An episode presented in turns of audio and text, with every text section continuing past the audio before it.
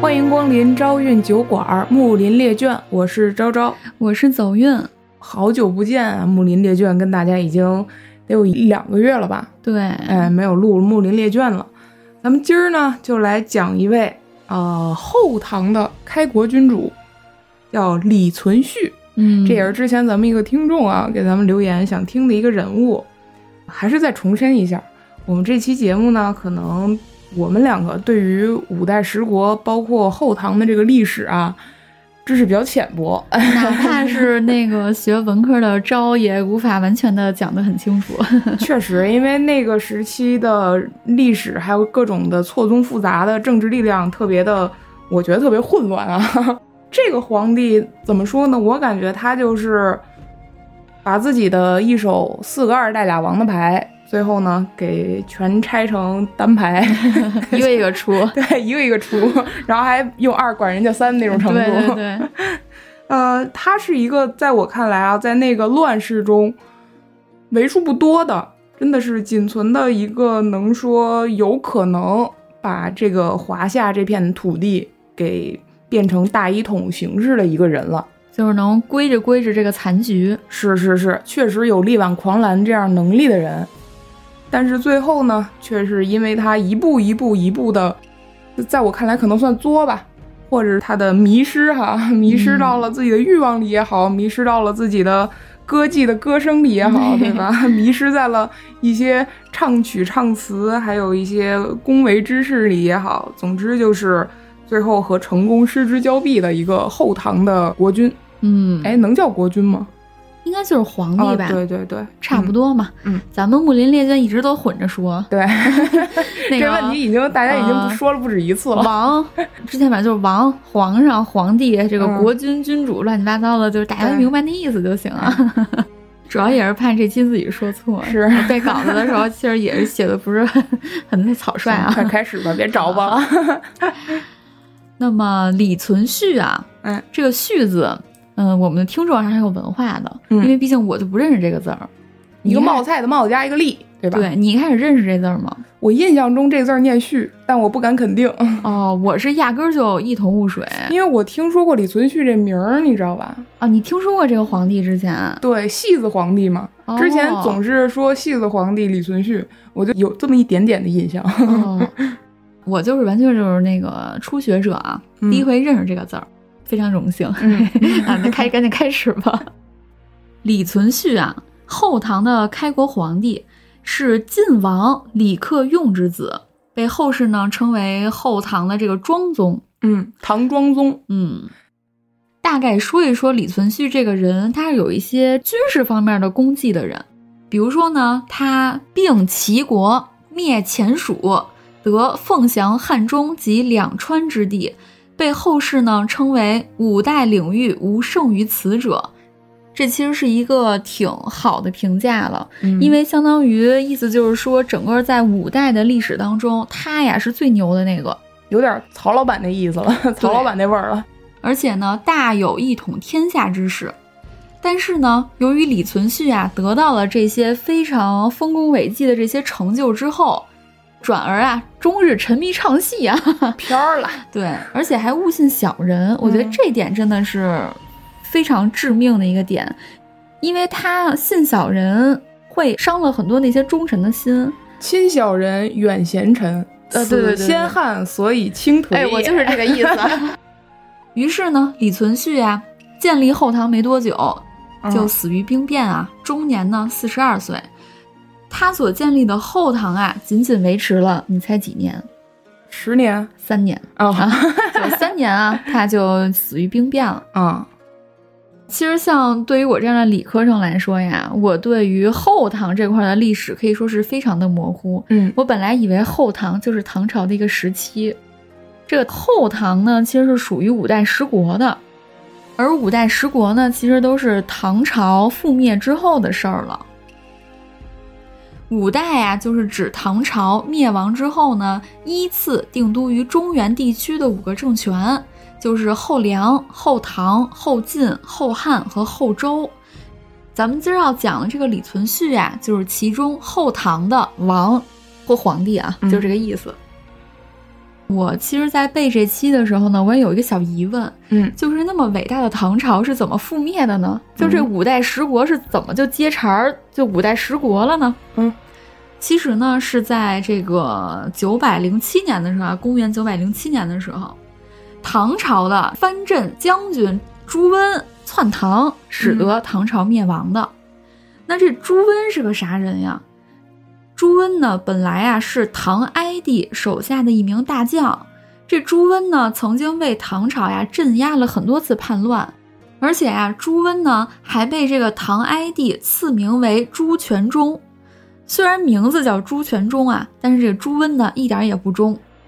这哀帝也是挺会起名儿的，挺会预判的，是呗？嗯，这朱温呢，不断的发展自己的势力啊。使他自己呢成为唐朝末期最大的割据势力，之后呢又借着这个朝廷的这个内讧啊，就率军呢闯入关中，趁机掌握了这个唐朝大权，啊，成功篡唐。嗯，从此啊就进入了中华历史上可以说是最乱七八糟的一个朝代，就是五代十国了。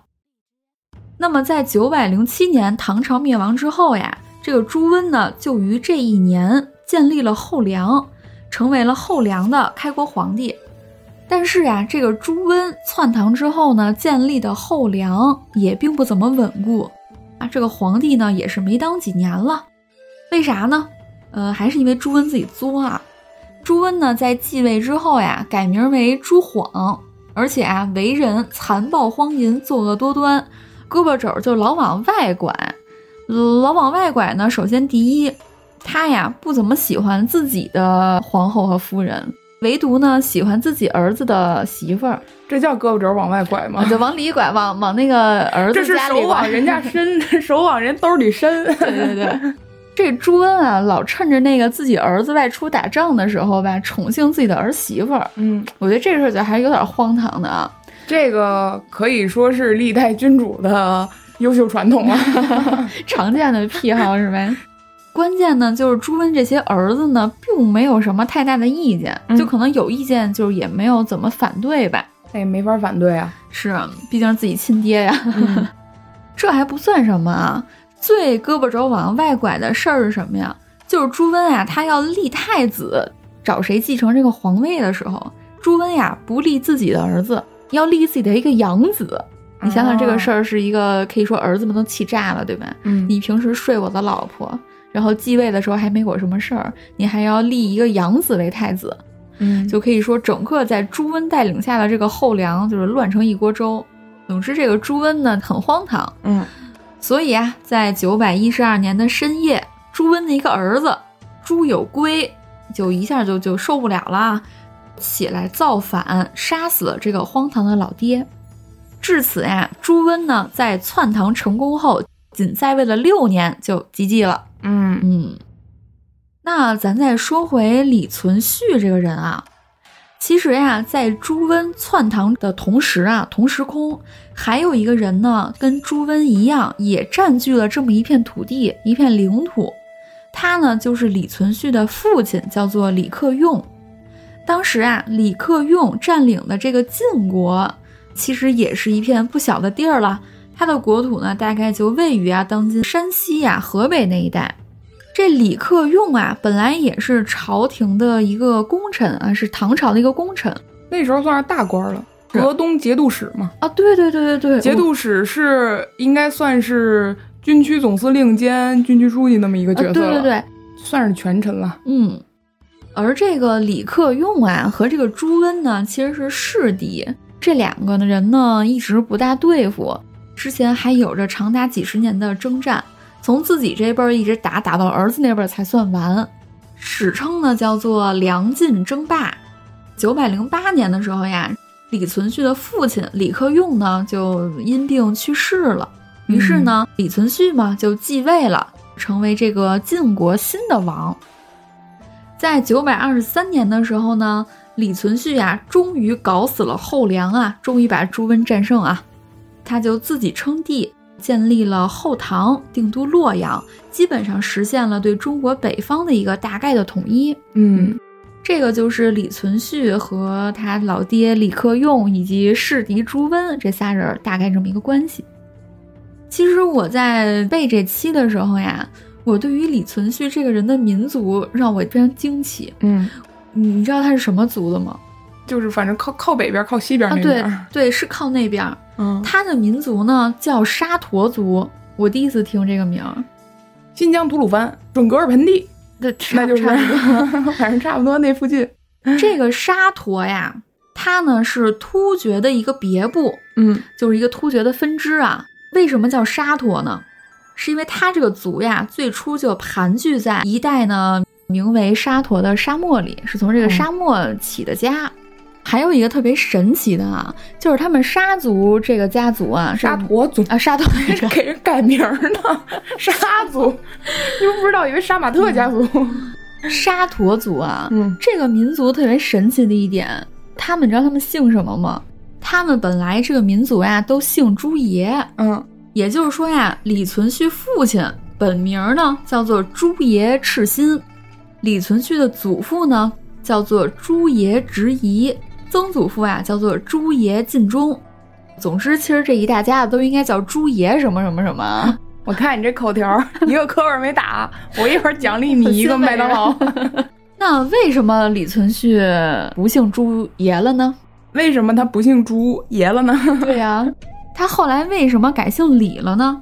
就是因为呀，李存勖的父亲李克用在投奔了这个唐朝之后，这个唐朝的皇帝呀，呃，没说可能是觉得他这名字太过拗口啊，就说你就姓李了，你以后就叫李克用了。所以呢，他的儿子呢也就顺承下来啊，也姓李，就起名叫李存勖嘛。因为当时唐朝说白了不就李家帮吗？皇上赐你自己的姓儿，那是对你莫大的恩宠了。嗯，当时你想，你投奔我，我怎么着也得意思意思，回馈你一下是吧？你在我手底下，我还封了你节度使这么大的官儿。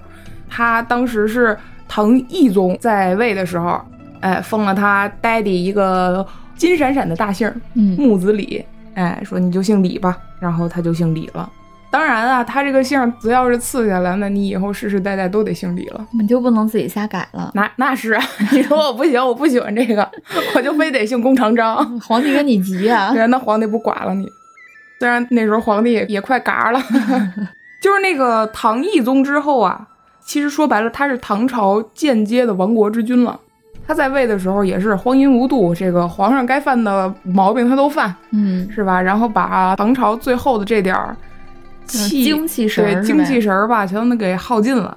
之后呢，他儿子更惨，李轩，他儿子李轩是唐朝在位最久不在国都的皇帝，他去哪儿了？八年都在外边逃窜，就是有点惨，有点惨。就是大唐在逃皇帝，嗯 对吧？之后到他的另一个儿子李业继位的时候，哎，就是李轩之后李业嘛，李业叫熹宗，很快乐啊，熹嘛，嘻嘻哈哈。哎，对，嘻嘻哈哈，这个也是嘻嘻哈哈的三次出逃长安，就逃着逃着呢，这个唐朝啊，最后就灭了，后梁呢就起来了。最后一位皇帝就是像刚才你说的唐哀帝嘛，他是个哀字儿，哎，还是其他人给他安上去了。说你叫个什么好呢？你说你这衰样儿，给你叫什么什么宗吧，也真是可惜了宗这字儿，你不配呀，嗯对吧？你就叫什么帝吧，什么帝呢？那看你怪可怜的，你就哀帝吧，也是啊，也不能叫唐衰帝，是不是？对 唐衰帝是吧？对，阿衰，对。阿衰，那说完这些呀，咱们再来说说我跟昭为什么要宠幸这位帝王来讲呢？嗯，主要是因为啊，听众留言啊，对，有一部分 是听众留言，对，要不是听众留言，我们也不知道有这么个人，主要我不知道。是没没别别 捎上我吧，我也不行知道，真的。主要就是因为吧，李存勖这个人呀，他的前半生就好像有点像那种偶像剧男主那种感觉，就开局很好，但是呀，就是他的后半生呢，又感觉走了一个急转弯儿，前后反差特别大。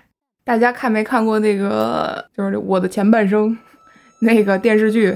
你把后半段和前半段反过来，就是李存勖。是啊这个皇帝呀，他有一个隐藏的爱好，嗯就是唱戏啦，又爱看戏，又爱自己演戏，可以说是非常热爱这个演艺事业了。嗯那后世啊也被称为叫做戏子皇帝嘛。当然也有一部分原因是他宠幸的妃子，也是就是他后来的皇后刘皇后刘氏，对他特别喜欢听戏，哎，他又喜欢这小娘子，对吧？一听戏就耳濡目染，就喜欢这个，嗯所以自然而然就走上了这个娱乐圈儿，一步踏进去。就再也没出来。对，嗯，那么这到底这这这这人到底怎么回事儿啊？咱们呢就先从这个李存勖的早年经历开始说起吧，嗯看看这位拿了一手好牌的这男的，这嗯早年是个什么样啊？你语言表述能力也是，一看就没少吃牛舌。这男的，这男的，这你要搁后堂的时候，你都得一面三族，你知道吧？这男的李存勖，行，这男的，自幼啊，其实还是一个挺爷们儿的人啊，嗯，非常喜欢骑马射箭，而且啊，十一岁的时候就随父作战了，跟父亲一起获得了很多战功啊。是个很勇武的人，对，是个很勇武的男的。对对对，从小啊就获得了这个唐昭宗的很多的夸奖啊。这唐昭宗从小就说这孩子可以，从小看到老，十几岁就这么英勇，以后一定可以成为人才。但是呀，逐渐的慢慢长大之后呀，可能是因为李存勖这家里人呢觉得这孩子吧不能光学武，就文化这块儿呢也得跟上嘛，就是得有文化呀。这人还是得有文化啊，不能成一大老粗啊。是，所以呢，就让这个李存勖啊开始学习春秋，学习一些文艺和写作。嗯，这李存勖还真可以啊，他学这个文呢还真没落趟，学的还挺好。他呢有知名的这个诗作呀，还传下来了。给大家念一念这个李存勖写的诗啊，他写过一首词，叫做《忆仙姿》，给大家念一念啊。曾宴桃源动身，一曲清歌舞凤。常记欲别时，何泪出门相送？如梦如梦，残月落花烟重。哎，你感觉他这词儿写的怎么样？有股李清照那味儿了，有点刘勇那味儿了，很婉约。对，很婉约。所以啊，在这个学习文学的这个过程当中，李存勖啊，就慢慢的对这个作词、这个作曲产生了一些兴趣。哎，你从他写出来的诗文里，也可以感受到，其实他内心还是有很细腻的那一面的，挺感性的。对他很感性，所以这种人他一定会是和戏剧啊、诗文啊、唱词啊什么的，一定会让他着迷。就那些很能感染他，是吧？。对，李存勖呢，有喜欢做音乐、做词儿这么一个爱好呢，并没有在他年轻的时候对他产生什么不好的影响。没说组个乐队儿啥的啊，对，没倒没组乐队，吉贝斯手、吉他手。他呀，就是利用他的这个又会作词又会作曲还会唱的这个才能，嗯，用在了自己的军事方面。根据这个《五代史补》这本书记载啊，就说呀，李存勖在驰骋疆场的时候，他呢会利用自己这个写词唱戏的天赋呀，给自己的队伍、战队、军队啊谱写这个词曲。团结就 是力哎量，就是这个意思啊。就这样的话呢，就两军交战的时候，李存勖所带领的将士们就放声高歌呀。将将将将将将，对对对，就一度成为了给自己军队鼓舞士气的这么一个武器呀。嗯，我感觉那是中国历史上最早的战歌了，有没有那味儿？呃，有那味儿，但确实不是。嗯，总之，在他年轻的时候呀，他虽然也喜爱音乐，嗯，但是无伤大雅，而且还成为了他打仗上这方面的一个加分项了。小工具。对，就其实古代的时候打仗，冷兵器时代嘛，士气是很重要的，而且尤其是像那个咱们华夏民族，呃，先辈们去发动战争的时候，都很讲礼貌的，回合制嘛，一开始。将令，哎，打头阵的上来，哎，一二三四过几句啊，或者怎么着的，咱们打的时候，但是一鼓作气，再而衰，三而竭，在冷兵器时代，你的士气是很重要的武器，所以它这个战歌这个东西，在当时是一种很先进的一种，算是一种精神武器了。嗯，对面产生了精神攻击，因为对面的这个领导不会作曲是吧？哎、对，一下就败下阵来。是你就想你去 KTV，你你人点一首歌，所有人都会唱，就你跟那儿干着，你说你这是不是这个心里一下就感觉怂怂的？了对，嗯先前啊，咱们说到嘛，李存勖啊被后世称为五代领袖，无胜于此者。那么如此高的评价，咱们接下来就来聊一聊，他这个人的军事才能到底怎么样呢？就值不值得大家说他是五代这个朝代最厉害的人呢？当时啊，正值唐朝末年，五代十国时期嘛，各种军阀混战呀，所以这个让李存勖的军事才能能够在这个乱世就反而凸显出来了。乱世出枭雄嘛。李存勖的父亲李克用临死的时候呀，曾经交给过李存勖三支箭，嘱咐他呀一定要完成三件大事儿。一呢，就是要攻克幽州，幽州就是北京这一带啊，当今北京这一带，京津冀这一带吧。对。二就是你要征讨契丹，要解除呀咱们北方边境的这个威胁。嗯。第三件大事儿呢，就是要消灭朱温，就是要消灭这个世敌朱温世仇啊。对。李存勖啊，把自己父亲临死前的这三个愿望，就深深的记在心里。嗯，他将父亲给他的这三支箭呀，供奉在家庙里。每次呢出征之前，就派人把这三支箭给取来，放在呢精致的丝套里，就背着它上阵。嗯，打了胜仗啊，再把这三支箭送回家庙。表示呢，哎，父亲，我完成任务了，我这次任务完成的很好，没让您失望啊。嗯，其实那剑上有一进度条，每次打完仗，那进度条就往前推一点，拿回去的时候，嘎嘎三把剑往上一插，然后上面还有百分比，百分之九十九点九。再打一场仗，再交一一次水，你就可以累积，对吧？有那感觉。邀邀请几个大将助攻。由此可见呀，这李存勖也是一个信念非常坚定的人。一直记着这个父亲的三件大事儿嘛，反正到现在为止，他的信念还是很坚定的。对，到目前为止，在这个李存勖的父亲呀死之后呢，李存勖不是继承了他爹晋王的这个爵位吗？嗯，在他的这个率领下呢，晋国呀非但没有衰弱，反而越发强盛，不仅呢多次击败后梁，后梁就是朱温他们那波啊。死对头嘛？对，那打的这个弑敌朱温啊，是连连败退。在李存勖的父亲病重的期间啊，这李存勖有一叔父也挺讨厌，嗯，试图呀就是篡位嘛，篡自己这个侄子的位。李存勖的这个皇位啊，在他爹病危的时候啊，一度是十分危急的，嗯。但是呀，李存勖一办完丧事儿，就立刻设计捕杀了要篡位的这个叔父。可以说是手段非常的果断和残忍啊！我觉得他这个人在这一点来看，我觉得他并不是一个糊涂人。我觉得不是残忍吧，是果断。嗯，他有预判性。你你要篡位，那我肯定弄你啊，对吧？这没什么可说的。在那个封建制度下，这个玩意儿你想都不要想。你像原来人家恨不得你作为一个大臣。国家的君主问你，我这个立嗣，哎，立这个长子还是次子啊？什么这事儿，这大臣都不敢回答。所以你可见这个王位肯定是所有人都会忌惮的一个威胁嘛。嗯，至此为止呀，这个李存勖的头脑还是非常清醒的啊。对，这个时候他相当清醒，会为自己消除威胁。对，嗯，而且他能预见一些他即将面临的危险，把一些不可控因素或者是负面因素扼杀在摇篮里。嗯，与此这个同时啊，与此这个同时，唱二人转。李存勖的父亲病重这段时间啊，嗯，弑敌朱温当然不会放过这个机会了。是啊，你有内乱的话，我从外边攻你就更好攻了。对，时局动荡嘛。于是呀，在李存勖的父亲病重以及之后去世，然后呢，他们晋国发丧的这段时间里，嗯。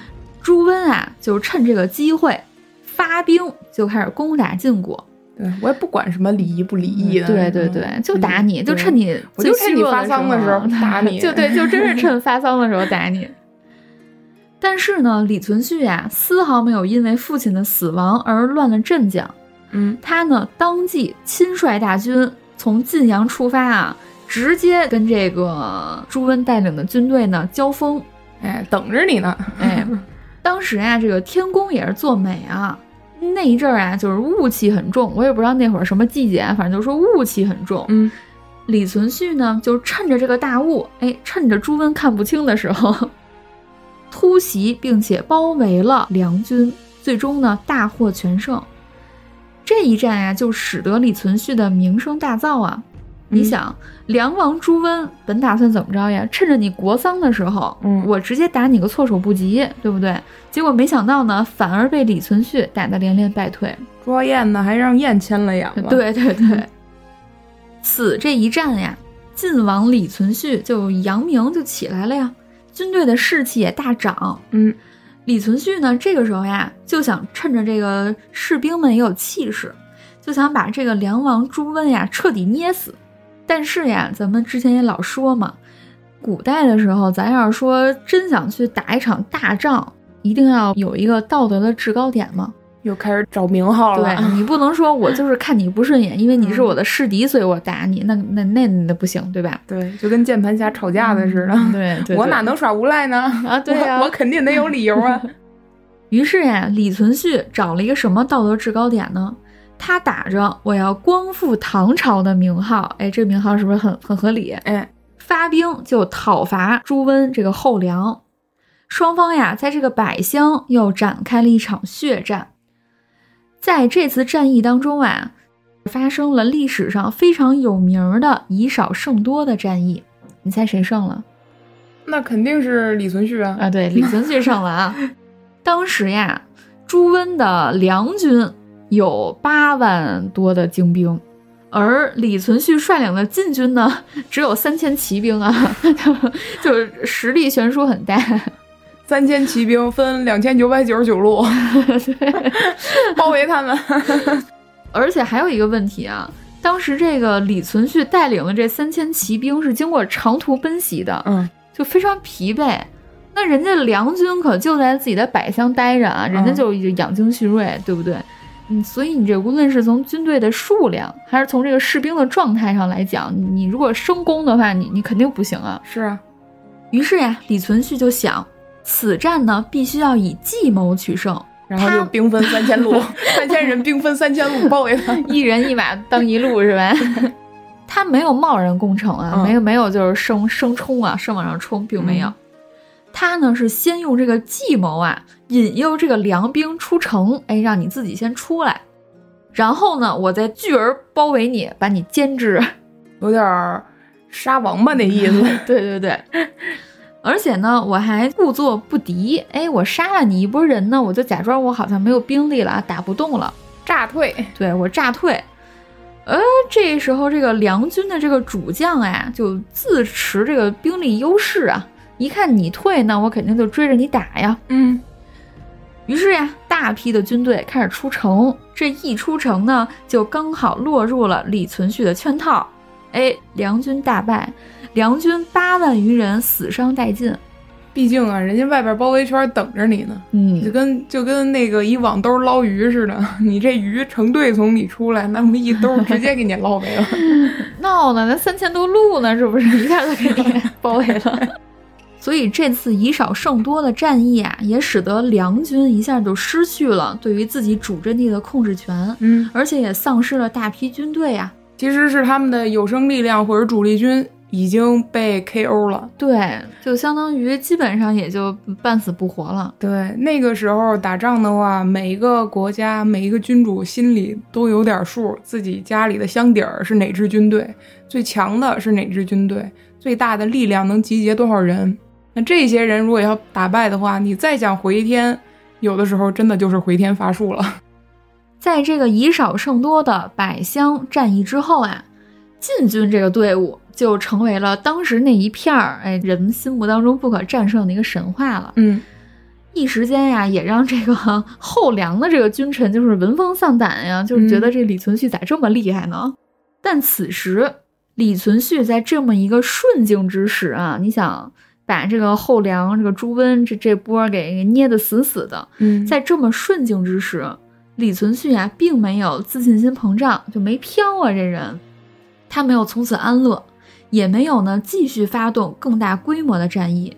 李存勖啊，选择让自己这些士兵啊休养生息，给了自己的士兵呀和自己嗯、呃土地上的这些百姓一个喘息的机会。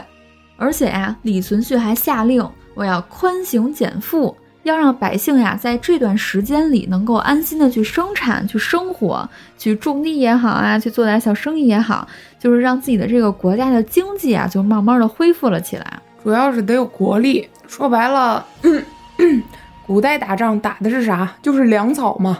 你人家不跟你打，不出城就跟你耗着啊！你耗着耗着，你粮草没了，国力耗空了，那你就完了。嗯嗯，你只能去那挨打的了。所以一定是要动静结合的，该打的时候果断出击。然后这个时候如果战机不稳，哎，不行的话，那就减轻赋税，别跟硬刚，好好攒你后背的力量，嗯后勤的力量攒足了劲儿，看准时机，砰出一拳。对对对哎就这么打。所以还是至此看来啊，李存勖的头脑依旧还是比较清醒的。嗯，我觉得这个人啊，在战争方面其实是个是块很好的材料。啊，反正我肯定不行，我来我肯定不行。我也不行，我觉得我肯定是那种那种那种在顺境的时候，就是我肯定就是飘的那种人。逆境的时候吃二十个丸子，顺境的时候吃四十个。养精蓄锐嘛，整个国家呢休养生息，嗯这粮草也跟上了呀，这经济呢也好一些了。待到时机成熟的时候，李存勖呢又拿出了父亲临终前交给自己那三支箭，哎，这啊进度条还没满呢，就给续上。九十九点九九，对，就差呀最后这一下了。帮砍一刀。其实这个时候呀，就李存勖的势力呢，已经和之前大不相同了。嗯他呢，终于有了可以与朱温一决胜负的底气了。嗯在开平五年的时候，李存勖啊，在高邑这个地儿，就是河北那旮旯啊，嗯彻底啊把朱温捏死在了手心里。他呢，打败了朱温亲自统帅的五十万大军啊，哦，那么多，就相当于彻底把朱温的这个后梁，就可以说是捏的，就是真的没有任何可以生还的余地了。拿死呀！嗯，手拿把掐，五十万大军啊，全部都都都败退，是他爹跟天上直直拍，呱唧呱唧直拍肚皮。叫好。九年之后呢，他又大破契丹，将耶律阿保金啊直接赶回到了北方的北方啊，赶回到了北方很远的地方，也不知道是哪儿，对，也不知道是哪儿。北极。总之呀，在李存勖十多年的交战过程当中，他呀终于完成了父亲的遗命，嗯，并且呀于公元九百二十三年的时候，彻底消灭了后梁啊，统一了北方。同年四月呢，李存勖呀在魏州，就是河北也河北那旮瘩啊，嗯称帝，建立后唐。至此呀，经历十余年，父亲的遗命呢完成了，北方也统一了，自己的后唐的政权呀也建立了。这个战神李存勖可以说此时啊就是功成名就，该有的基本上都有了。嗯，这之后呢，就要开始就就就变脸了，就开始那个开始走下坡了。怎么说呢？到现在为止，感觉就像一个爽文男主了，对吧？我背负着世仇，背负着国破家亡什么那个国家的倾覆。然后虽然我是一个嗯、呃准噶尔人，但我心系大唐，我一心向唐，一心向汉。我们家呃世代仰慕皇恩，哎，皇上还赐我这么一个礼，这么尊贵的一个姓儿，我一定要把这个江山重新给它立起来。嗯，我说到做到，哎，到现在为止，他也确实是做到了。这个父亲临终的时候，这个肩带腕，腕带手，手带什么手带手就在在那儿抖，跟他说的这个遗愿啊，三把剑这进度条百分之百也都兑成水果了，嗯，对吧？可以包邮到家了，可以说是很有能力的一个人了，我觉得。而且我觉得他信念真的很坚定。嗯你想，这么长十几年的这个征战过程当中，有多少，咱就说危险或者机遇或者威胁呀，就他都挺过来了。其实我觉得，主要我感觉这人牛逼在哪儿呢？他是北边儿、西边儿，就是到处打，而且他不同的敌对势力在跟他一块儿干、一块儿刚。这个时候，他其实我觉得是心挺累的。我想想，我都替他心累。就是你每天都要殚精竭虑，你每天都要想这个想那个，我打他他会怎么样？我打打这个那个会怎么样？我这个国家的内部怎么样？有没有篡位啊？我的政权怎么样？就他每天都在想这些东西，同时呢，他还能看准战机，知道什么时候该出击，什么时候该休养生息。所以我觉得他他还是一个很聪明，哎，嗯很精明，然后同时又很有信念的这么一个人。但是呢，凡事怕但是，嗯，对，但是对 开始了啊，咱就啊开始但但是了了。嗯，虽然李存勖在战场上这个丰功伟绩啊，咱们是不能不提的，嗯，但是呢，在政治上啊，确实比较昏庸无能。也就是说呢，他在努力建立后唐的这个过程当中，他是非常厉害的。嗯，但一旦后唐建立起来，他成为了后唐的皇帝，哎，从这个时间节点开始，咱咱就听听吧啊。李存勖称帝之后，他认为啊，复仇已报，中原已定，从此呀、便不再进取了，开始享乐了。咱前面也说过嘛，他自幼呢就喜欢看戏呀、听戏呀、演戏呀。即位之后呢，这李存勖呢就彻底的开始肆意的去 挥洒这个爱好了。哎，他呀不光看戏，弄一堆这个戏班子啊，就是皇宫里给他演，而且呀他还经常粉墨登场，穿上戏装登台表演呀，开始了自己的演艺生涯，出道了。取艺名嘛为李天下嘛，嗯，嗯、就几乎就不理朝政了，彻底沦陷在自己这爱好里了。这宫里给我安三十个镁光灯，每天给我开开，就冲着我照。对对对，而且你不感觉他取艺名叫李天下有点俗吗？也不能算饱读诗书吧，至至少也有点文化的哎，人。你别说俗不俗，你要听见别人叫你李天下，你也姓李啊。啊，你叫你李天下，叫你李威武、李霸气，叫你李局，确确实啊，李局可以，哎李局可以，对吧？我给你备注不李局吗？我天天啊李局、李局的叫。嗯你说这底下文武百官，对吧？就呱啦跪倒了，呃啊，李局万岁！你爽不爽？爽！哎，你看一说李局一下，那感觉就来了。咱不怕俗，这名儿听着就得是这种心是呗，耳根子就觉得硬，挺好一名儿是呗。我李元霸这名儿，对吧？类类似这种名儿听着多爽。其实咱说啊，唐玄宗也很喜欢戏曲，嗯，甚至唐玄宗呢还被称为叫做梨园的祖师爷呀。李隆基是吧？嗯，对。但是呢，他只是喜欢教别人唱戏，或者他就只喜欢看，哦，喜欢他听。对他自己不演啊，嗯就他可能觉得就有失身份吧。毕竟我堂堂一皇帝登台粉粉墨登场呀主要是我唱戏给别人听，这就感觉掉价嘛。对有点掉价儿。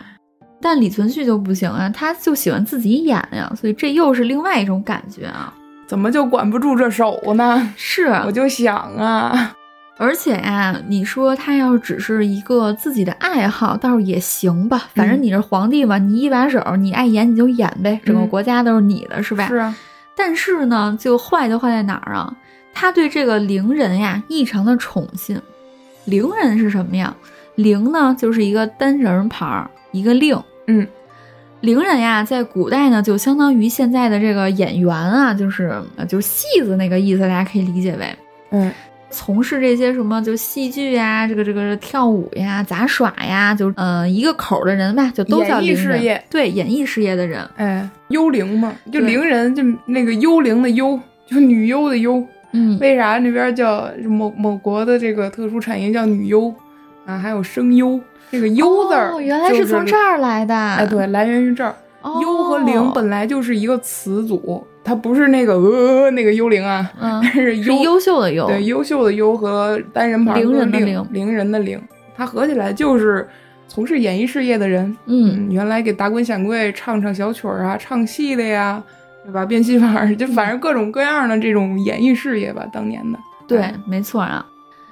由于啊，这个李存勖过度的宠信这些伶人，甚至呢让他们当官儿，有的呢当这个地方的长官，有的呢直接就在我身边当禁卫军的这个统领。嗯。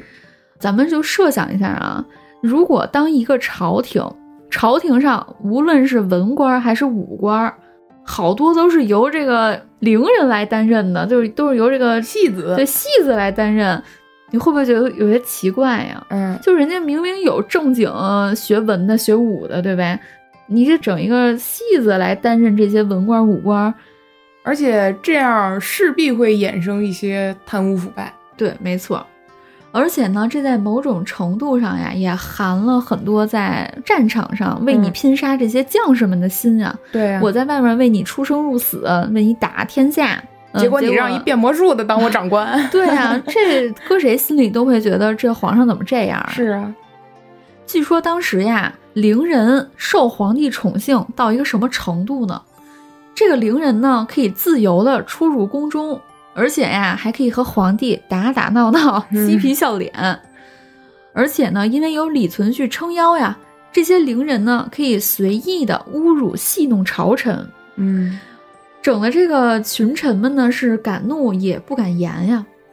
有官员呀，为了求这个伶人呢能在皇上面前替我美言两句，因为伶人权力很大呀，对在在皇上面前对吧，说啥嗯是啥。天天在那儿他北京的爷就是爷，一天到晚出吃就是喝，没别的。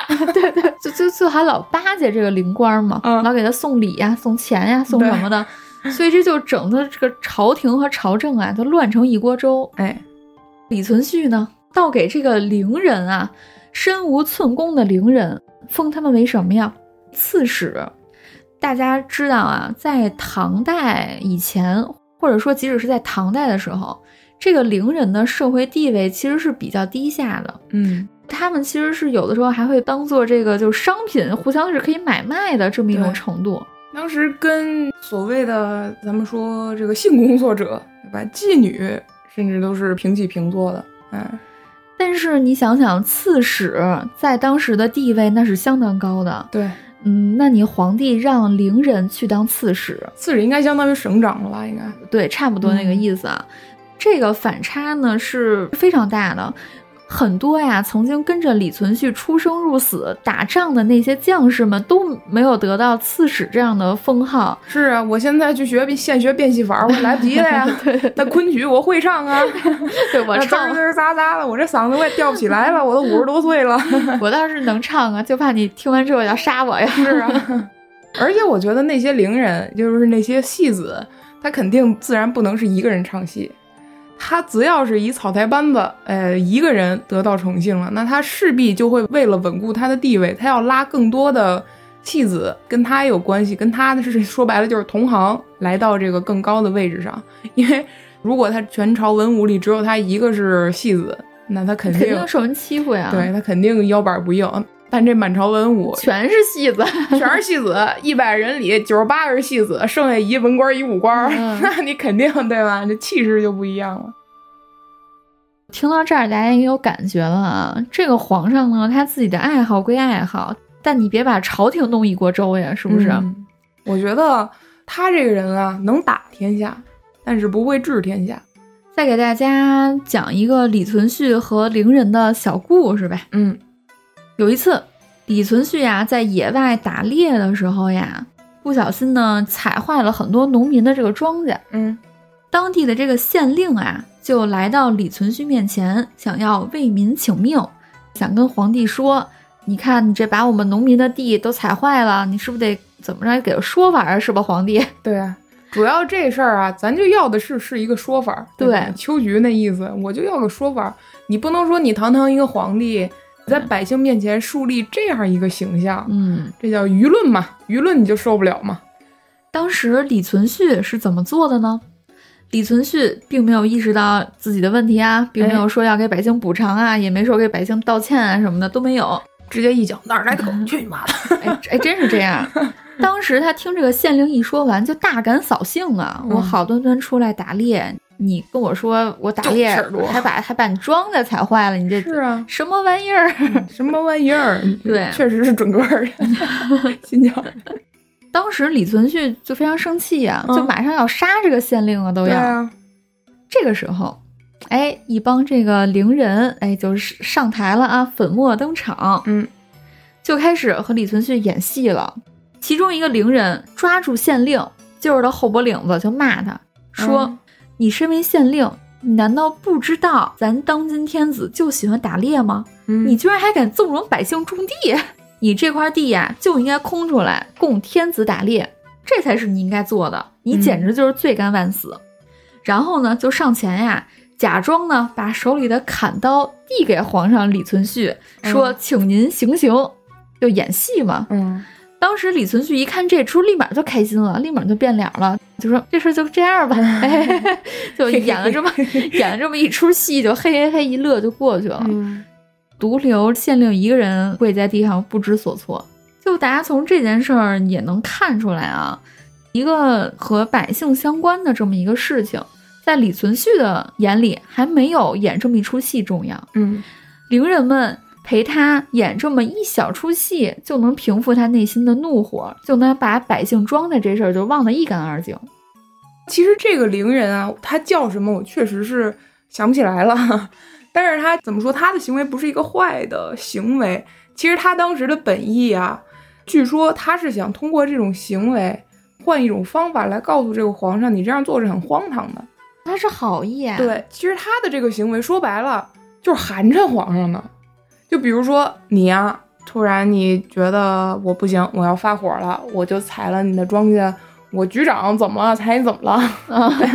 然后突然来你一个手下，对吧？你特别喜欢的一个部下，呃，跟这儿说：“是啊，您是局长啊。本来我们局长就喜欢天天到处打猎，哦哎，我们局长天下都是他的，你怎么能在这儿种庄稼呢？你是不是故意针对他？你就不应该种庄稼，你就应该这儿在这儿种头鹿。你想想，你听了这话是不是哎有点那个寒碜的意思？但是呢，你又不好发作了。这样啊，对，其实他这个话呢，话里话外是告诉这个皇上说，哎，差不多点儿啊，咱对吧？啊，就相当于反而是救了那个县令一命。对，如果不是他的话，那个那个县令是要没命的。嗯，那嗯肯定定是没命的。这个事儿他如果真的做了的话，那比他采麦苗还要更寒心啊！就是，因为你杀死了一个为民请命的一个好的官员。哎，对对对，你作为皇帝的公信力，对吧？你的威严，你的呃，你有失公允嘛，让天下人看笑话。所以其实嗯这个伶人在侧面的提醒这个皇上，你做的有点太过头了，你太荒唐了。其实这个伶人呢，我当时在搜资料的时候，真的看见他叫什么了，嗯是一个三个字儿的名儿。对我也记得是三个字儿，但我确实想不起来，确实想不起来了。大家大家有知道的，就是博学一点儿，可以给我们俩这小白补充一下。好，再给大家讲一个呢，关于这个李存勖啊，因为喜欢演艺事业嗯而完全不分尊卑的这个事儿。嗯这个事儿大家可能很多都会听说的嘛，关于有一个伶人给了李天下一个大嘴巴子这个事儿，嗯这是怎么回事儿呢？李存勖不是给自己起一艺名叫李天下吗？嗯然后有一次啊，李存勖呢在和一群伶人在演戏嘛，玩剧本杀呢。戏正浓时，这嗯李存勖啊就唱到嘛：“李天下，李天下何在呀？”这个时候，一个勇敢的伶人冲上台前，给了李存勖几个大耳刮子，一个就够了，几个一个就够了，一个大耳刮子。是真不怕死。这李存勖当时立马就变了呀，嗯呃什么？这李存勖当时立马脸色就变了呀，嗯，心想这剧本不是这么写的呀。弄啥嘞？是啊，几个意思？这旁边的这个伶人也都吓坏了。你敢抽我？平时咱跟皇帝嘻嘻哈哈是吧？你怎么能给皇上一大逼斗呢？这不嗯不合适啊！嗯，不能物理攻击啊。这个时候就听到给大逼斗的这个伶人就说：“这世上呀，只有当今皇上一个人可以叫李天下。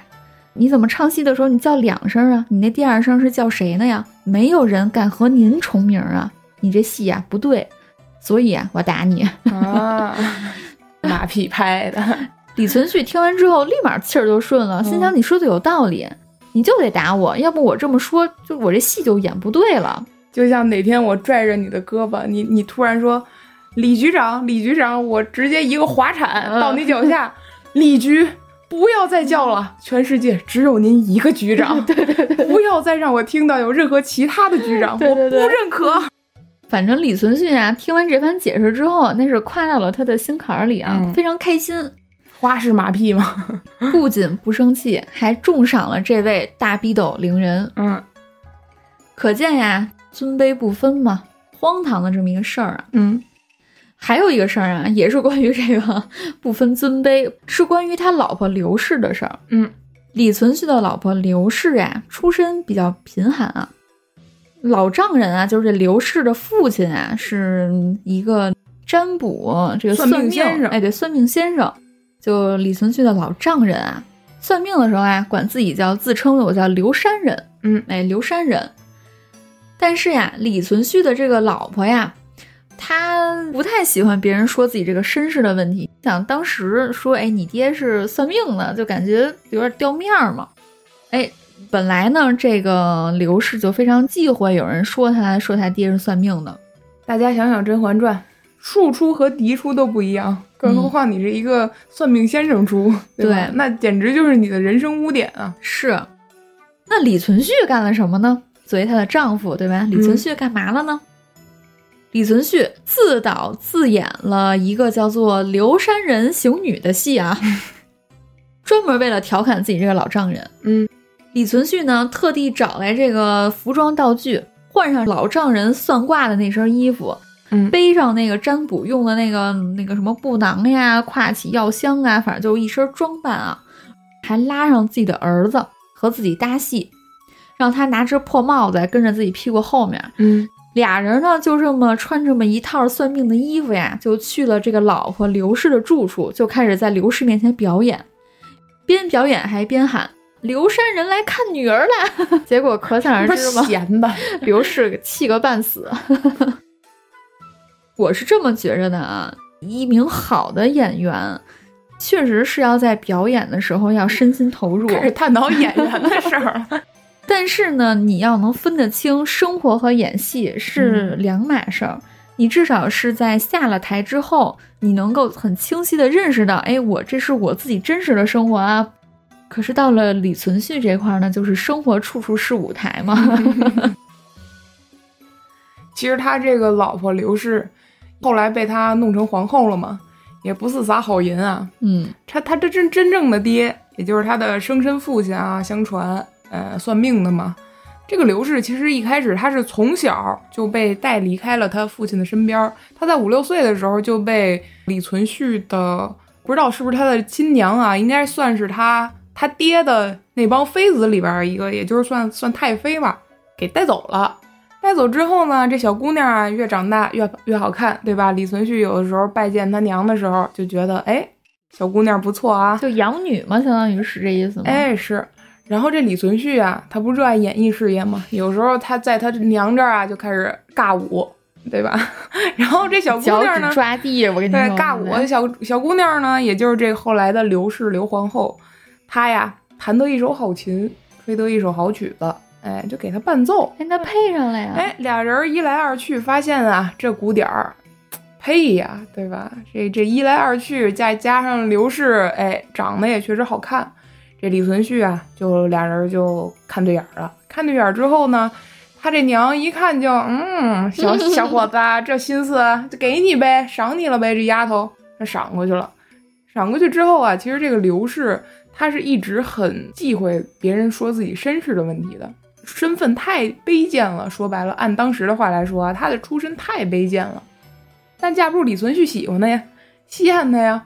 等到他发迹了，也就是这个刘氏，他其实他前头李存勖还有两个妻子，呃，一妻一妾嘛。这个刘氏相当于老三了，但只不过因为李存勖太喜欢她了，后来哎，直接给他提溜上来成这个皇后了。嗯，哎，等他发达了，算命先生耳根子也听见这事儿了，那寻思就找找我这闺女呗，现在成皇后了看，能不能沾点光儿，是吧哎，？对，结果呢，让他闺女给他一通乱棍，就给打出来了就是愣是都不想认自己这亲爹，是吧？啊，根本不认，说我爹早死了。就直接给他爹打出来了。你想他爹当时都多大岁数了？也是，你差点没给打死这要是认了的话，那不就坐实了我就我爹是算命的这么一个身份了吗？坐实了这事儿就，所以其实他这个刘氏，这刘刘也挺势利的，是吧？怎么说呢？算是心挺心狠这么一个人吧。嗯，而且后来其实他对李存勖的影响也很大的，他在李存勖面前表现啊，再加上他肯定也是跟这些伶人有所勾结的，从而我觉得李存勖后来的一些种种的行为啊，和这个刘氏其实多多少少是有些关系的。说白了，他就是一个纣王身边的那种妲己那种感觉，对吧？哦，你说这个我大概就能明白了。嗯接下来呀、我就说一点我自己的看法，嗯，浅浅的分析了一下关于李存勖这个人为什么在打仗啊、军事上面如此出色，但是当了皇帝独领一方的时候就不行了呢？嗯，其实我感觉呀，他宠幸宠宠幸哎，宠信伶人也好。喜欢演戏也好，有这些爱好也好，我觉得这只能算是他失败的其中一个因素诱因。嗯，究其根本呀，我觉得还是因为他是一个游牧民族的血统，他不服中原的水土。为啥呢？你咱想想啊，他作为一个将领，一个将军是非常出色的。没想到能能说到不服水土上，不是就那个意思啊。对于他们游牧民族的将领来说，领袖来说，最重要是什么？就是你得会打仗，嗯，对吧？上午的精神，对，下午就犯困。所以说，在这个层面来讲，李存勖成为一个游牧民族的王，一个统帅是再合适不过的。作为这个中原皇帝的时候呀，如果李存勖的内心还是深植这种游牧民族文化的话呢，其实是。对于中原的统治来讲是不太好的。嗯，首先一点，中原最主要的是什么呀？是农耕啊，对，是种地呀，是土地，对不对？游牧民族的土地都拿来干嘛了？养马了呀，嗯，养牛羊了呀。在李存勖统治的时期呀，他主张什么呀？我要拿牧区啊，要吞并这个农地。嗯，就是本来种地的地方，放羊、放牛、放马。对对对。咱之前说那个他和伶人演戏那段，这县令上来不是说想为这个农民发发声吗？嗯，那李存勖显然也没有把农民种地这事儿放在心上啊。那么咱们和这个东汉末年的曹操相比较啊，当时这个曹操呢，因为不小心啊践踏了民田，哎，人家可能就是哎踩了一下这个庄稼啊，曹操怎么着呀？曹操要自杀谢罪呀。虽然咱说肯定不能真自杀，这肯定就是说出来装装样子，割发带走了吗？可是确实体现出了，在曹操心中，这个百姓和这个耕地，就粮食是一个非常重要的一件事儿。但是李存勖显然在他心中啊，农田肯定是不值一提的，你还不如拿那块儿去放羊放牛呢。他就喜欢狩猎嘛，对，嘎嘎射弓箭拿着。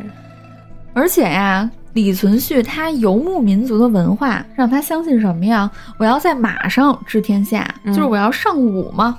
但是对于中原来说呢，这其实也是一个大忌，因为中原治国呀，门道很多的，你不是光能打你就你就能成功的了的。嗯，他有很多就是这种人情世故呀，这种人事的这些就周旋。我觉得李存勖他可能对于这一点不如真正的咱们就是说中原人那么圆滑。其实说白了，中庸和儒家文化的拿捏和浸染，他可能还没有渗透到骨子里。对他可能觉得我仗能打赢就行。哦，嗯，这些你说我给谁封官，给谁不封官，怎么去呃周旋这些朝廷这些事儿，他可能心里并不是非常明白。哎，这个时候呢，还要说到啊，这李存勖这个皇上当的不咋地啊，他的这个皇后嘛，就咱刚才说那刘氏啊，这为人也是挺差劲。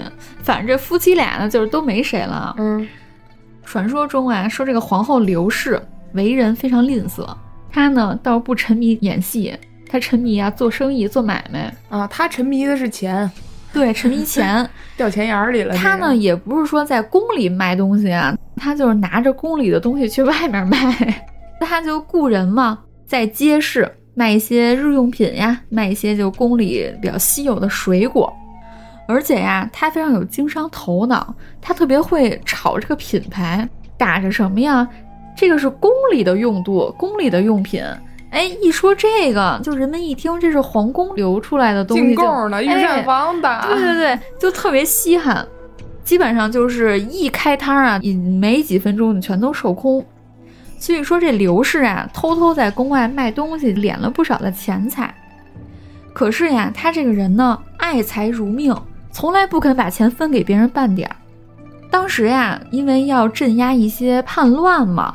士兵们呀，就是吃穿用度呀都不太好，甚至有的地方的士兵啊，就是穷的连饭都吃不上。嗯，这个时候呢，大臣嘛就上书劝这个皇后刘氏看看就您能不能分点钱分下来点儿，给这些士兵们买买吃的，买买衣服什么的。刘氏说 no no no no no，就拒绝嘛，导致呀这个士兵就是饿的都饿死了。总之呀，就是民心和军心尽失。刘氏，我当时看这个各方面的资料也有说，他其实当时收受贿赂是很严重的。就但凡有些官员想在皇上面前想左右一些皇上的想法，想让这个刘氏吹吹枕边风，都会大把大把的给他钱。包括一些降国或者是一些小国，或者一些战败国的一些将领啊、首领啊什么的，想要来这儿找到一些庇护啊什么的，都要往刘氏还有那些伶人身上塞钱的。嗯，一通打点，所以他们身上呢腐败气息是很严重的。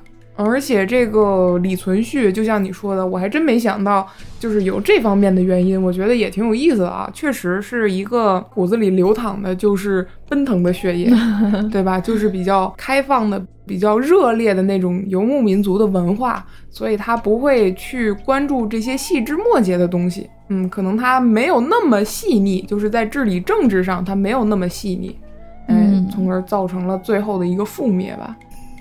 所以我感觉啊，如果我生活在当时后唐的那个时代，嗯，我一想到我的皇帝成天唱戏，而皇后成天敛财，而且还抠了一个批，很多地方的这个士兵都饿死了，吃不上饭，但朝廷呢却不肯拿出一分一毫来救济大家，我我感觉确实啊。这个朝代，我其实希望它覆灭的。天时地利人和嘛，人和这是三大因素之一。你要是完全不重视，完全失了民心的话，那后边的那自然都不必多说了，对吧？最后呀，在公元九百二十六年的时候，李存勖呢听信宦官的谗言，冤杀了大将郭崇韬。另外呢，一个战功卓越的大将李嗣源呢，也险些遭到杀害。是年三月，李存勖啊死于兴教门之变，而发动叛乱的指挥官呢，郭从谦正是他当初提拔的伶人。这个伶人郭从谦呢，趁军队啊都调到这个城外候命的时候呀，趁机发动了兵变，带着一帮叛乱的士兵乱砍乱烧。趁着这个火势呀，杀入宫内，在混乱当中呀，直接把李存勖给射死了，乱箭射死。嗯，也就是说呀，他当时那么宠爱宠信这些伶人，可是他最后呢，也死于这些人之手，对，死于伶人的手中。嗯，李存勖在建立后唐仅仅三年之后，哎，就继继了。嗯，这位戏子皇帝的一生呢，就落幕了。其实他死的时候，这个郭从谦啊是跟他有仇的，在郭从谦眼里，这个李存勖就是他一仇人。为啥呢？因为当时啊，他之所以发动这个兴教门之变，首先就是因为就是这郭从谦这个伶人的干爹，也就是李存义了。这个李存义是是李存勖的亲弟弟，就就被李存勖给下狱弄死了嘛。这个郭从谦的干爹是这个被被李存勖弄死了。他干爹的老丈人也被庄宗给下狱，要弄死了，对吧？所以这两桩在当时的人看来，可能具体情况咱们现在无从考证，但是大部分的观点就是说这两桩都是冤案，因为种种的政治势力的纠葛和原因啊，包括或者是谗言，或者是这两人做了什么，总之这两人可能罪不至死，而且还是跟他是有兄弟一层关系的这个李存义，对吧？他还是把他弄死了。所以这个郭从谦呢，他是李存义的养子，自己的干爹说白了就是基本上相当于是自己的叔父和亲爹一样的亲人都被他弄死了，那他肯定就是恨李存勖啊，哎，而且当时啊，庄宗李存勖他是正在亲征这个邺都之变呢，因为当时那个邺都也就是河北邯郸那附近也有兵变，但是他当时啊争不动了，想回家了，就争不过了。所以呢，这个时候郭从谦其实之前就听了这个李存勖，不管是戏言也好，还是半开玩笑的就说说，哎，郭从谦，你啊，别看我宠信你，你跟你干爹李存义，还有你那个干爹的老丈人那个郭崇韬，肯定是你依附他们俩，对吧？你跟他们肯定一条心。他可能当时李存勖啊，就是那么半开玩笑，不知道是不是戏精上身了啊。但是这话从郭从谦的耳朵里就是埋下祸根了，就是首先威胁呀，你要杀我呀。对呀、首先是害怕呀，我这个干爹李存义是你的弟弟，我干爹的老丈人郭崇韬跟你出生入死的兄弟，说白了，这个李存勖他打天下没有郭崇韬，他还真不一定能弄下来。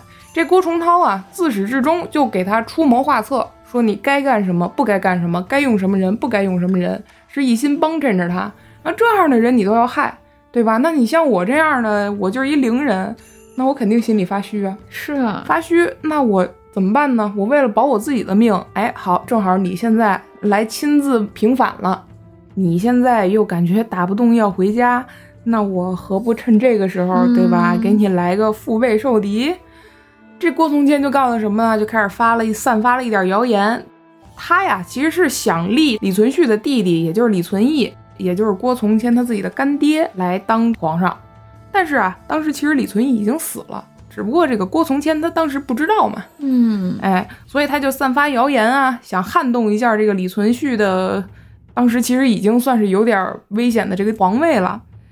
就在回来的时候啊，他们就攻打了兴教门，哎，准备就反了，对吧？就在兴教反了得了。，对，就在兴教门这块儿，这郭从谦啊，然后那李存勖一看这情况，嗯，有人要反，我本来去平反的，怎么这我身边也有要反的，就赶紧摇人儿呗，就打 call 啊，call 谁呢？call 一个马步使叫朱守殷，说你赶紧过来护驾来。哎，这朱守殷啊，也是突出了名字里一守字儿，说。呃，行，我就先守一下吧，我看戏，对吧？嘿，你不是咬我吗？你先摇着吧，我就远远观望一下，浅看一下，对吧？嗯看着看着呢，就看到这个清教门啊，就起了大火了。起大火，心想我也甭去了。是啊，当时啊，庄宗也就是李存勖，他身边最后啊就剩那么十几个人了。从他开始征战四方，到最后他荒淫无度，呃，开始沉迷戏曲，不务正业，从始至终死心塌地跟着他的那老几位，哎，只有这么十几个人还在他身边捍卫他。最后呢，就就像你说的，这个李存勖也是，据说是被刘建射中的。嗯，反正是不是刘建呢？他是被箭给射到了。射到了之后，当时还说给我口水喝，那谁给你啊？对吧？也 没人弹他。据说啊，当时啊，他咽气之后，还是他一身边养的一个伶人啊，随便捡起了地上一个乐器，乐器不是木头的吗？吧唧，哎，扔他身上了，一把火就给他连乐器一起点了。哦，嗯同时啊，你刚才提到的这个有一个人物，就是李嗣源，其实他是李存勖的一个义兄嘛，结拜兄弟吧，算是。呃，李嗣源夺位了呀，就是你不是被干死了吗？那我李嗣源来吧。这李嗣源也是逗啊，这个李嗣源啊，其实他一开始是被李存勖派去平当时的邺都的这个反叛叛乱的，结果呢，这李嗣源啊，发现自己被劫持了。嗯，于是他就加入了叛乱 打不过就加入嘛，对吧？当然，据说他当时加入了之后，后来也后悔了，嗯，但是他周围的人劝你都反都反了，对吧？你就一气呵成呗，呗。对吧？你又是他的义兄，你也姓李，这皇位你坐不舒服吗？哦，是，哎呦，这话听着真舒服，对？吧？哎，再加上这个郭从谦，他是个伶人，就算他发动叛变的话，他也不可能做到帝位，因为他首先出身就不行，再其次他八竿子打不着，他也不姓李，对吧？嗯他怎么折他也折不出来，他是个伶人这个位分，所以你李嗣源趁这个时候，你就完全可以上去，对吧？吧？你又是他的义兄，哎，你又是这个李存勖名义上的兄弟，对吧？李嗣源 果然也就哎呀，好吧，好，哎呀，对，而且这个李嗣源是个什么人呢？咱们都说嘛，郭从谦其实是直接的杀死了李存勖。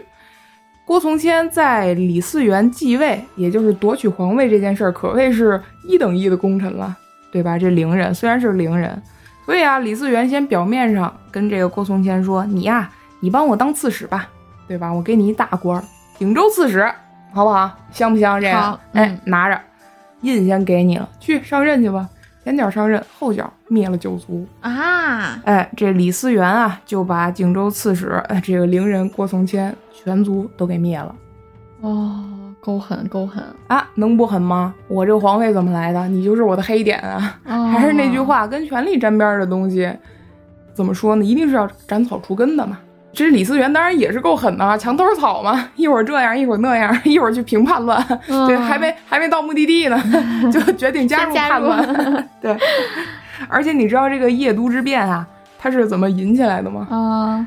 之所以夜都那边会叛乱，为什么要叛乱？就是啊，当时夜都就是河北邯郸嘛，邯郸的一个小兵啊，叫黄甫辉，这人啊，那天晚上赌钱，钱输光了，又没法回家，咋办呢？反吧！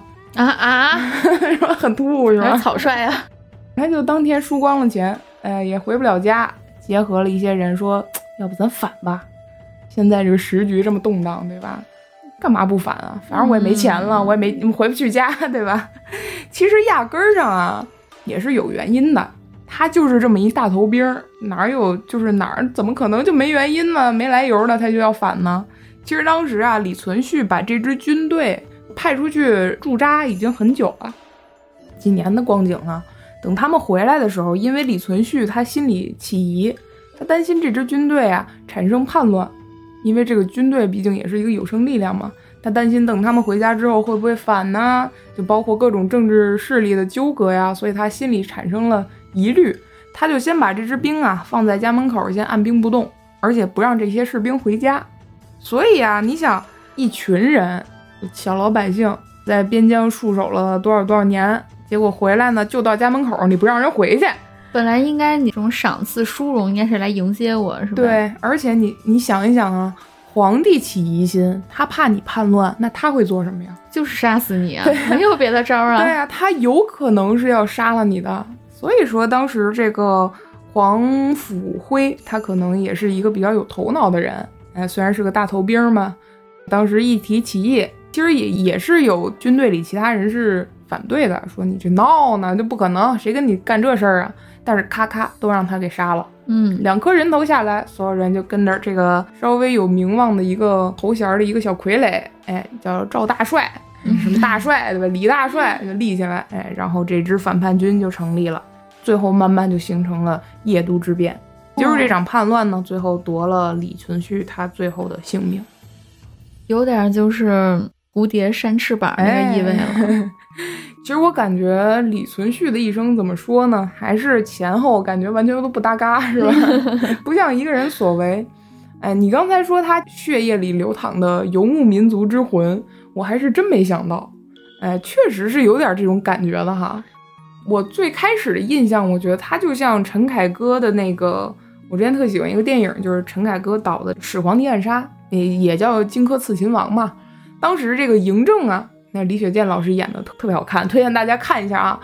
嬴政他继承王位之后，成了王之后，电影里艺术手法呈现出来的就是他面前经常有一个呃白脸史官，其实是他意象中的一个人物，就在问他说：“嬴政，你忘了历代先王一统天下的大愿了吗？”他只要他的思想一动摇啊，或者是他有一些什么想法啊，这个小人就会出现在那儿，这样很庄重的问他。而每次这个时候，嬴政都会说：“嬴政，我须臾不敢忘。”哦，其实这个是一个他精神的具象化的东西在那儿。呃，我觉得有点像是他的一个信念强到一定程度了，他会变成一个带刺的路灯一样，永远在扎着他这个臀部，永远在他前面引领着他。但凡他有一点点的动摇，那他这个强大的信念就会出来说：“你要一统天下。”你要继承你历代先王的遗志，哎，你不是一般人儿，嗯，对吧？所以说，这个人的信念如果强到这个程度的话，那他可能就可以干成大事儿了。所以我觉得，是不是有一种可能啊？李存勖他的信念感，在他征战的时候，肯定那是毫无疑问的。他父亲的遗志那三把剑，咱们就可以看出来。但是当他完成了这种他可能视为一辈子的这个人生大事儿的时候，就可能。我这辈子我要能干成这三件事儿，我这辈子值了。结果发现不到四十就干成了。哎，干成了之后我干嘛呀？我要享受 啊！对我可能我的信念就会慢慢的被我周围的一些享乐，被他的本能的一些压抑了很久的这种本性的快乐，去慢慢的一点点侵蚀掉，一点点削弱掉，让他变成了一个任人唯亲，或者是沉溺在这种娱乐圈文化里的人，对吧？后来像用人，在我看来是有点拎不清了。这个郭崇韬他这老伙计啊，一直在提醒他，哎，你该干什么？你能用什么人？不能用什么人？什么人你要杀？什么人你要离远点儿？什么人你要亲近？但他很多时候就不会再听了。就后来的时候，哎，所以说我觉得可能是他人性中一些欲望的野兽吧，被释放出来。那这个东西一旦释放出来，收不住了，一定是收不住的。就像如果秦王嬴政当时在这个呃电影里他表现出来，哪一次他就不说我须臾不敢忘，不那么虔诚的说，不那么小心谨慎的说，而是说去去滚一边，对吧？完了呀，对吧？嗯，那他肯定是要滋生一些像他后来的一些行为，就是你可以有这些行为，但首先你要把你的这个屁股底下这个坐稳。你这五代十国这么乱呢，你你就开始跳舞去了，那能行吗？打天下和治天下，在我看来，可能这是两种性格的人能干的事儿。呃，对，打天下需要什么？呃，需要武力、勇气、勇气，哎，对吧？还有果敢、果断，哎，英明神武嘛。而治天下是什么呀？治天下如烹小鲜啊！你是需要一份细腻和这种政治敏锐度的，你是需要有耐心的，你是需要左顾右盼。综合各种因素考虑，去观察这个周围的所有的细枝末节的变动，朝局的任何的变动，所有人的人际关系、政治关系，对吧？这个所有人的这种制衡关系，你都是要考虑到的。这样的人，他如果你给他放在战场上，他可能是个军事，但他一定不是拿着剑往前杀的将军，对吧？对对。而李存勖这个人，他就是那个将军。那你让一个将军可能。放下他的刀，这个下了他的马，去思考这些东西，他能做到这个一步，可能已经很厉害了。但你真说在一个乱世里，让他把自己这一亩三分地儿给守稳了，那可能他的能力还是稍微欠缺一点的。是，啊或者说他就算有这个能力，在他把自己欲望的野兽放出来之后，他的能力可能本来将将够，结果呢 就被压下去了，就变成不够的了，对吧？所以说，儒家尊崇怎么克己复礼嘛？啊，你要克制，你治理的时候你要克制的话，你才能长治久安。你得维稳嘛，你护肤嘛，你维稳，你不能让这个皱纹上脸上来，对吧？它一旦上来了，那你就不好不好下去了。哎，对。所以说，像是这个三国时期啊，我之前一直觉得，咱们俗话说扶不起的阿斗嘛。就我浅薄的知识来看啊，我觉得其实阿斗。他也不是像咱们普遍意义上说，觉得就是一块烂泥。我觉得他是一个能治国的国君，或者说他不是次到这种真的无可救药了。他不是一个昏庸的君主，他只是不适合在乱世里治国。嗯，他没有力挽狂澜，就不像他爹刘备似的那种没有力挽狂澜的能力，他没有打天下的能力，但是他治天下还是很好的。就像当时魏蜀吴三国。那蜀国他也是守了 几十年的，对吧？诸葛亮当时给他给他进谏的一些贤臣啊什么，他是一直在身边使用的。他也很清楚，我可能没有我爹的那种能力，但是我听话，嗯，我会好好的照顾我的百姓，我把赋税降到魏蜀吴三国最低，对吧？我好好的养精蓄锐。但是那个时候，蜀国的国力已经被他爹 那几场仗直接给耗干巴了。啊，这个时候你得有多大的能力才能力挽狂澜啊？是啊，是，对吧？而当你有了这种力挽狂澜的能力的时候，就像李存勖，我可以直接把一个 覆灭的大唐重新给你弄出来，这还不叫力挽狂澜？但我的那种细腻感、稳重感、克制感，那可能又会少一些。哎呦，真的是这么一分析的话，感觉真是人无完人。哎，对，文景之治，呃，文帝、景帝，还有像比如说，呃，随便举几个例子啊，就可能。宋仁宗、赵祯那一类的人，他们可能就是很稳的人，他们可以好好的把一个太平盛世治理的，对，让它延续下去，让它慢慢的生长。而像李存勖这种人呢，他就像一个曹操一样的那种人，他一定是勇武的，他一定是果敢的，他能瞅准时机，然后往嘴里搂肉吃的那种人。所以说，我觉得真的说是古往今来又能打天下。又能治天下的人，那真的是奇才。那是哎，你知不知道有谁呀？还有点好奇。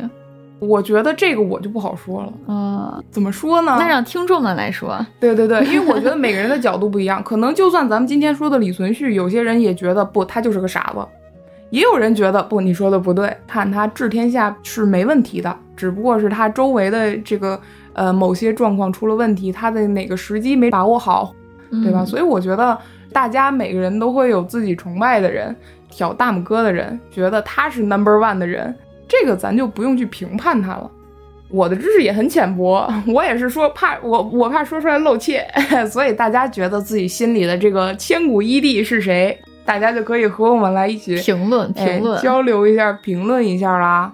所以说，今天这个李存勖这个人也是既勇敢，嗯、最后有一些迷失，迷失在自己的这个放纵里的一个人。最后怎么办？远离黄赌毒啊，朋友们！你看，为什么邺城之变不就因为赌吗？对吧？啊 周围的人不就喜欢给他拍他马屁吗？对吧？天天给他上这精神毒药吗？所以我们就是每一期节目到最后还是非常非常红又红又赚的。是啊，这这这远离黄赌毒啊。那咱们《木林列卷》其实是复更以来的第一期了。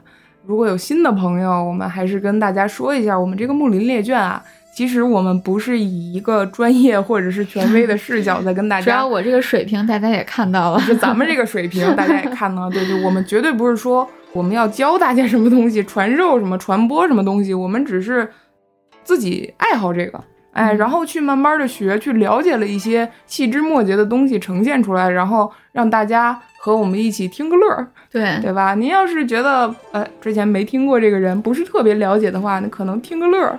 然后，如果您之前了解的话，也可以给我们来补充互动、来补充、来辅证我们的一些错误的观点，尤其是来友善的去补充一些更多的史料的知识，因为历史的迷人之处就在这里嘛。呃，过去的事儿我们可能没法全面的去看待，或者说全面的去了解事情的全貌、人物的全貌。但我们《木林列卷》里讲的每一个历史人物，都像一片树林里的一棵树木，它就静静地立在那儿。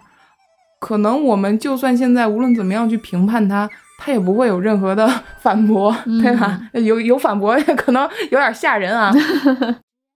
滚滚诸公嘛，大家都可以有自己的视角去看待。其实这也是大家去看待生命、看待时间长河的一种方法吧。嗯嗯，大家有时候看多了的话，也会觉得现在的生活你也会更加的释然，会更加的豁达。哦，原来这个英雄辈出的时代是怎么样的？滚滚长江东逝水嘛，浪花淘尽英雄。那么英雄、那么神武的人，那么有才能的人，他都会被时间给冲到那个生命或者说人类文明的一条大河里面。嗯，那我们其实怎么去评判他们，并不重要了。过去的就是历史了，对他们在历史当中有他们存在过的痕迹，哎，而且过去这么多年了，当时他无论多么的辉煌，多么英武，或者是多么的惨淡，嗯，那也只是当时的人见识过了。中国上下五千年这么长的一个历史，我觉得能了解多少算多少。对，我觉得还是很有乐趣的一个事儿，对 很适合大家怡然自得的时候听。没准扫地的时候、蹲地的时候，可以来听听我们《木林列卷》，对吧？嗯哎，这个这个比听案件什么的要放松一些。对对对，行，那咱们今儿就先这样好，啊、我们还是会继续发一些日常的动态在我们的微博里。可能我们目前还没有建立任何的聊天群组啊，那日后建立的话，一定会跟大家说的。然后大家有什么好的意见或者建议，或者任何友善的辅证啊，和我们对我们资料的补充，也欢迎在我们的评论区啊，或者是私信里边来和我们交流。如果大家有什么特别想听的人物，也可以来和我们留言。嗯哎，如果我们也正好，如果走运也正好感兴趣的话，那我们还是点赞、订阅、加关注。招运老粉儿你最酷，谢谢光临招运酒馆儿，我们下次见，拜拜。拜拜。